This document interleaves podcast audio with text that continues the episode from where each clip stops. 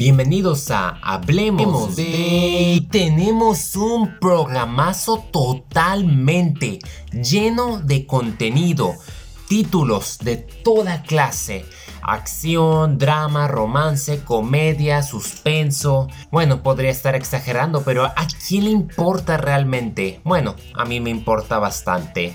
Vamos a iniciar porque son exactamente 10 películas las que tenemos en mente dos minutos para cada una de ellas. Bueno, algunos se merecen por lo menos tres minutos, mientras que otros a duras penas les toca el minuto. Vámonos directo con una película fenomenal. Española, como siempre, no puede fallar con grandes actores. Se trata de Loco por ella. Con solo decirles quiénes son los actores se van a dar como que una idea Ah, en principal tenemos a la bellísima Susana Abaitúa, quien ha aparecido en la serie Patria y estuvo en la película Cuatro Latas. Luis Sajera, aquel veterano quien ha sido reconocido por vivir sin permiso y uno muy importante que apareció en Legado en los Huesos, Ofrenda a la Tormenta tengo ganas de ti, tres metros sobre el cielo, El árbol de la sangre, Adu, 1898. Estaba muy seguro que ya lo había visto y se trata de Álvaro Cervantes. Es muy simpático en esta ocasión. Ah, este drama de comedia romántico que se sitúa en una pareja inusual. Eh, después de pasar una locada noche con Carla, Adri, mi tocayo, descubre que hay una sola manera de volver a verla y es internarse en el centro psiquiátrico donde vive ella. Inicia muy simpática la película, te hace reír, tiene mucho espíritu, tiene mucha vida y de repente sufre un giro de 360 grados donde se vuelve una película que te da un buen golpe de conciencia al manejarte la situación del problema de la salud. Hay diálogos, hay frases que me impactan, la verdad. O sea, mis respetos para quienes estuvieron detrás de este guion que fue por Natalia Durán y Eric Navarro. A la dirección de Dani de la Orden es genial, es muy espontánea, hay momentos muy tiernos entre todo el elenco. Hay momentos de que me recordaba la película de Sandra Bullock de 28 días, creo, si no me equivoco. Tiene ese espíritu, sin embargo, aquí me gusta mucho que se hayan enfocado bastante al, a la estigma que hay alrededor. Queremos situarnos tanto en la normalidad que es imposible y no nos damos cuenta que a veces las personas que tienen problemas queremos tratar de mejorarlas, que se sientan bien y ese no es el punto. El punto es estar cuando ellos más lo necesitan, aprender de ellos y fraternizar y ponernos en sus zapatos. Te da una gran lección, te hace reír de maravilla y yo sé que muchos la han criticado y han dicho que está chusca, sosa. Lo contrario, es una película maravillosa en todos los sentidos, altamente recomendable y hasta el momento la mejor que me ha tocado ver en este año, que todavía estamos empezando, pero Netflix sin duda da un golpe tan fuerte de conciencia por sus momentos mensaje y sin duda escenas memorables de principio a fin. cada una de ellas me, encantó bastante y pues tengo que cambiar de página porque si no aquí nos vamos a acampar. La siguiente es una serie brasileña, a Ciudad Invisible, basada mucho en, las leyendas de ese, de ese país.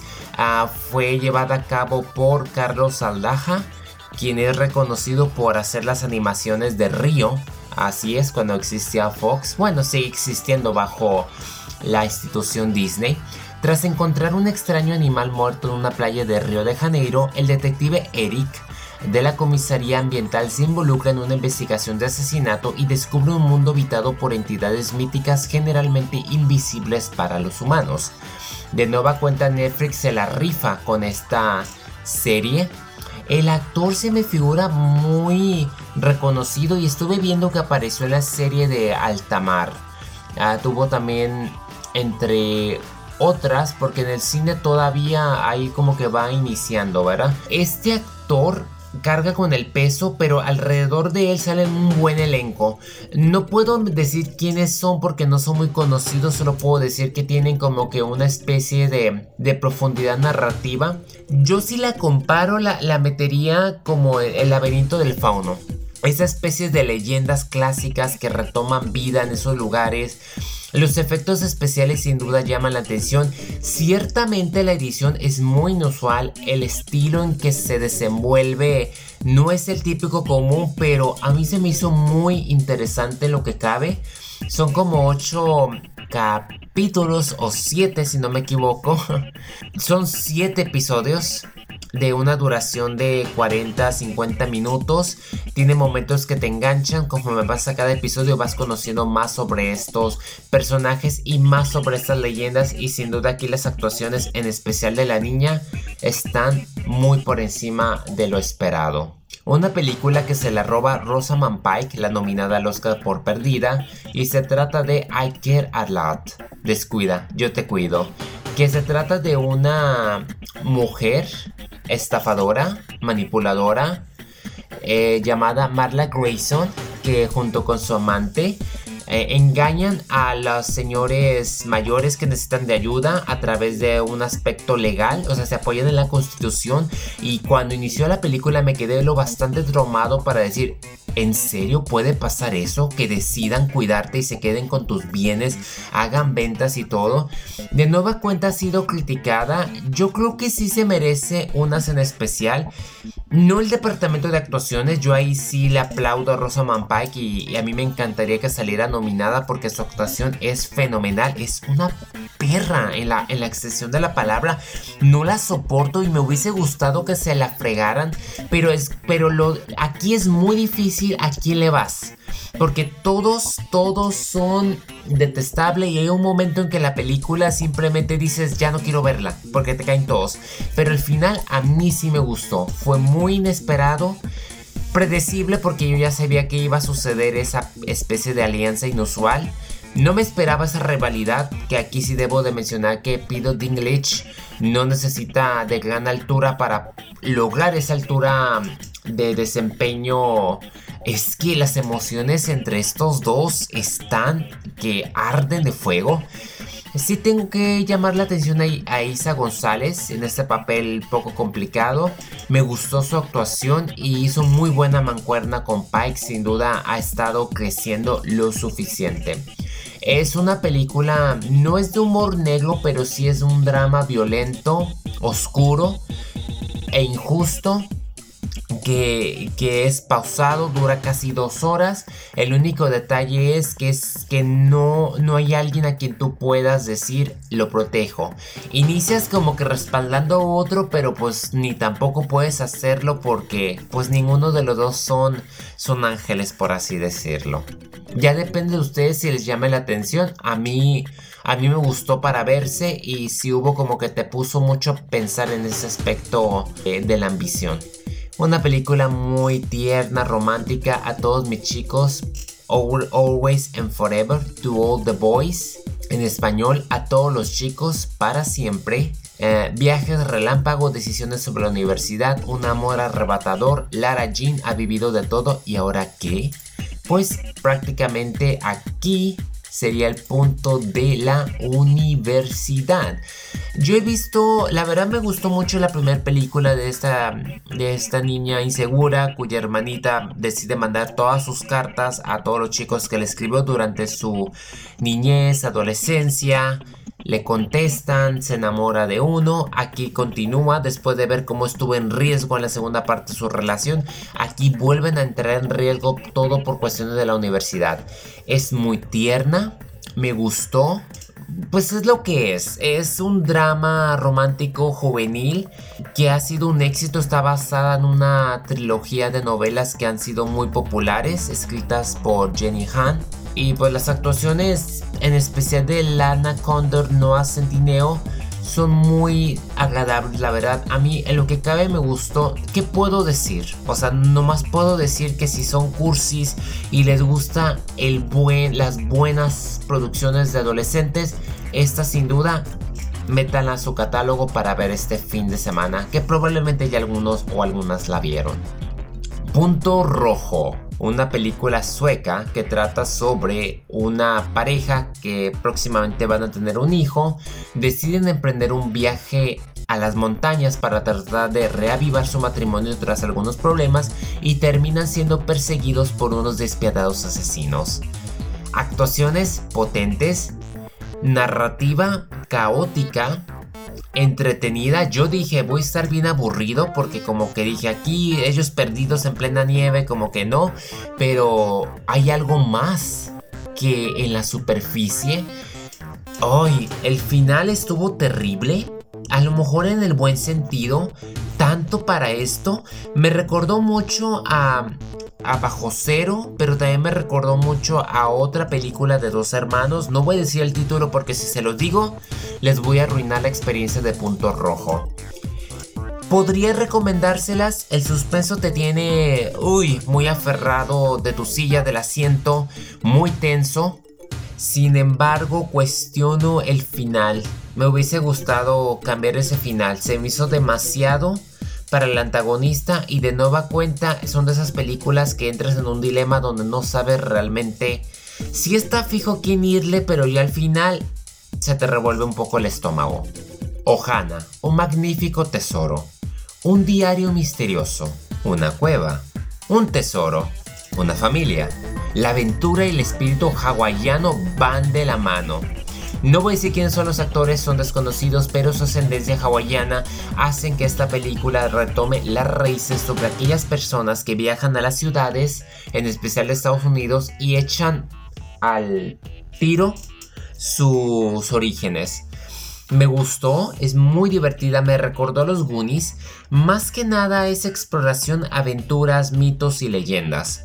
Ah, se trata de una familia que tiene conflictos, el abuelo está mal, la hija decide ir y se lleva a sus dos hijos. Sus hijos pues tienen muchos problemas de superación y con tal de conseguir un tesoro para ayudar al abuelo, pues la chamaquita, la que es muy inteligente y muy carismática, emprende una aventura en una isla perdida y va mucho más allá para descubrir algo que su propia familia ocultaba. El desenlace fue muy conmovedor, me gustó.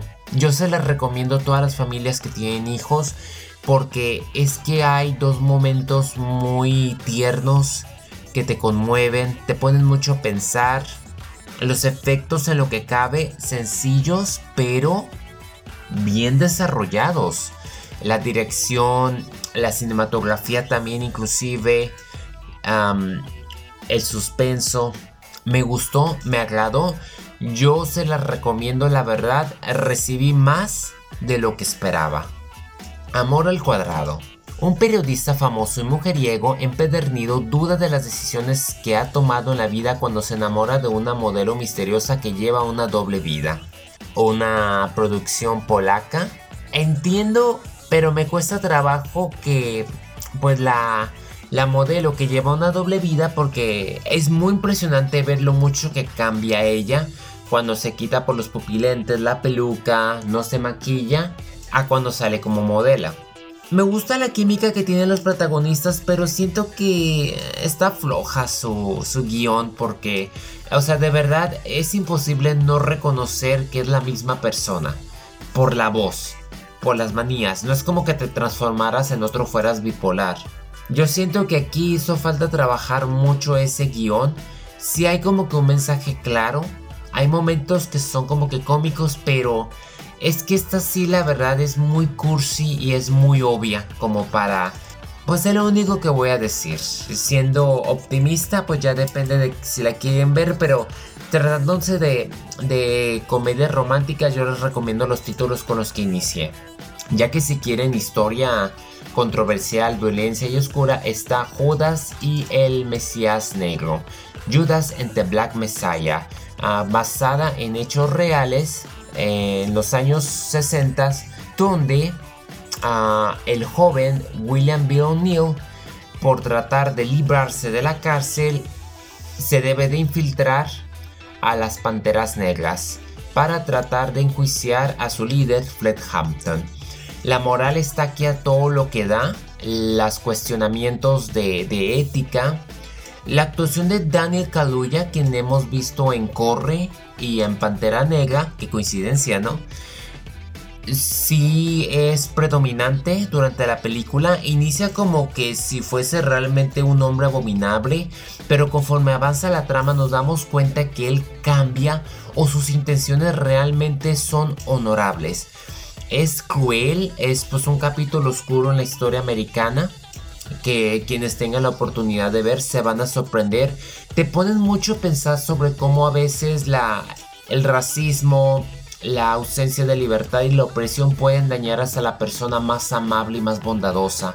Lo pueden acorrillar, lo pueden arrinconar hasta que explota y todos sus actos buenos son simplemente desechados y es considerada como una mala persona, como un terrible, como un monstruo. Y esa escena donde sale la madre con Fred Hampton sin duda fue, fue muy potente, muy poderosa es el único que puedo decir. Tiene que ver también con ese contexto de, de, G.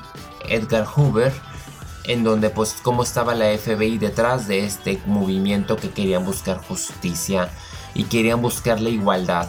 Aunque en momentos pues sí se les pasaba la mano y en otros sí había una cierta justificación. E, es como todo, ¿verdad? Si quieres una película tipo como John Wick o Búsqueda Implacable, Proud Mary, ah, protagonizada por Tara P. Henson, esta película de acción sobre una asesina cuyo remordimiento hace que se, que se interese por el hijo de uno de los clientes que tuvo que matar, la mete en problemas y el único modo de salir de estos es a través de sus pistolas y su instinto de asesina. La acción sí que explota, en especial en el tercer acto. Es una película de una duración de una hora y media, cuya primera hora te desenvuelve bien esta relación entre la, actriz con el pequeño Yahi Diallo, quien la hace de Danny. Aquí cabe destacar que Danny Glover sale de odioso y me da gusto que todavía siga participando en esta especie de, de, producciones porque es un talentazo que no puede pasar desapercibido. Me gustó en lo que cabe, disponible en Netflix si la quieren ver, se van a, se van a entretener a todo lo que da porque sí, es en efectivo, cumple con darte muy buena acción. Ya para cerrar, porque tenía que cerrar inevitablemente con esta, Monster Hunter. La siguiente producción de Paul W. S. Anderson, ah, llevada a cabo por Mila Jovovich y Diego Boneta, entre comillas, tiene todos los mismos elementos de Resident Evil. Es más, si quitas los monstruos y pones a los zombies, podría ser exactamente lo mismo. Y es una lástima y no tengo nada en contra de esta pareja, pero por favor, dejen de arruinar adaptaciones de videojuegos. Ok, Sí me gustó Resident Evil, no era exactamente lo que era, ahora que lo analizo después de seis películas, pero realmente tenían que darle ese enfoque a Monster Hunter. Dura demasiado para tan poco que tenemos y es prácticamente se queda en continuación, lo cual, ¿qué onda? Aparte de que tienes a un elenco maravilloso, o sea, tienes a Tony Ha, a Ron Perlman, a T.A. Harris, a Diego Boneta y me los matas a todos. Prácticamente, lo siento, lo tengo que decir porque en eso se basan los primeros 20 minutos. De ahí sigue una media hora o 40 minutos tratando de sobrevivir para concluir en una 20 o media hora en un nuevo grupo y quedarse en continuación. La verdad, eso es sí que es no saber adaptar y no llevar a cabo una buena historia. Es prácticamente Resident Evil.